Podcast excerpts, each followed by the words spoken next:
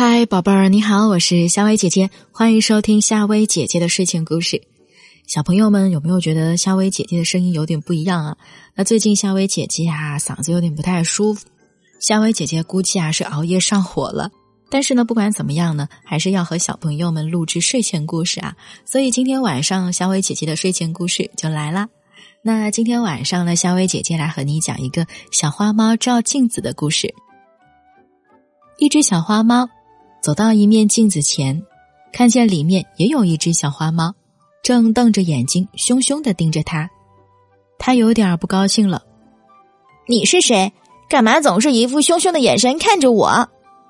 小花猫怒气冲冲的问。谁知道镜子里的小花猫也是张大嘴巴在说着什么。小花猫非常的生气，它两手叉着腰，眼睛瞪得老大，露出了洁白锋利的牙齿。它全身的毛都竖了起来，尾巴也硬硬的，还翘得很高很高，像一根钢鞭一样。没想到镜子里的小花猫也学着它，摆出一副生气的样子。小花猫见了已经是忍无可忍，于是它就用爪子在镜子里的小花猫身上恶狠狠的抓了几下，然后它弓起了腰，凶凶的扑了上去。不料镜子倒在了地上，碎了。镜子里的小花猫也不见了，这下把真正的小花猫吓了一大跳。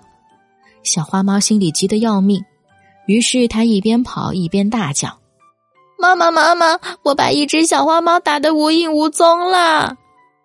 妈妈听见，走了过来，看了看碎裂的镜子，笑了，说：“你去和另外那面镜子里的小伙伴和和气气的谈谈，看看他会怎么样。”小花猫又回到了镜子前面，笑眯眯的说：“喵喵，你好。”嗯，镜子里的小花猫也不生气了，笑眯眯的跟他打了招呼。妈妈语重心长的说：“要想别人尊重你呀，你首先要尊重别人。”小花猫听了妈妈的话，认真的点了点头。好啦，宝贝儿，今晚的晚安故事就和你说到这。那录制完了今天的睡前故事，小伟姐姐要赶紧去休息了。小朋友们，你也是哦，晚安。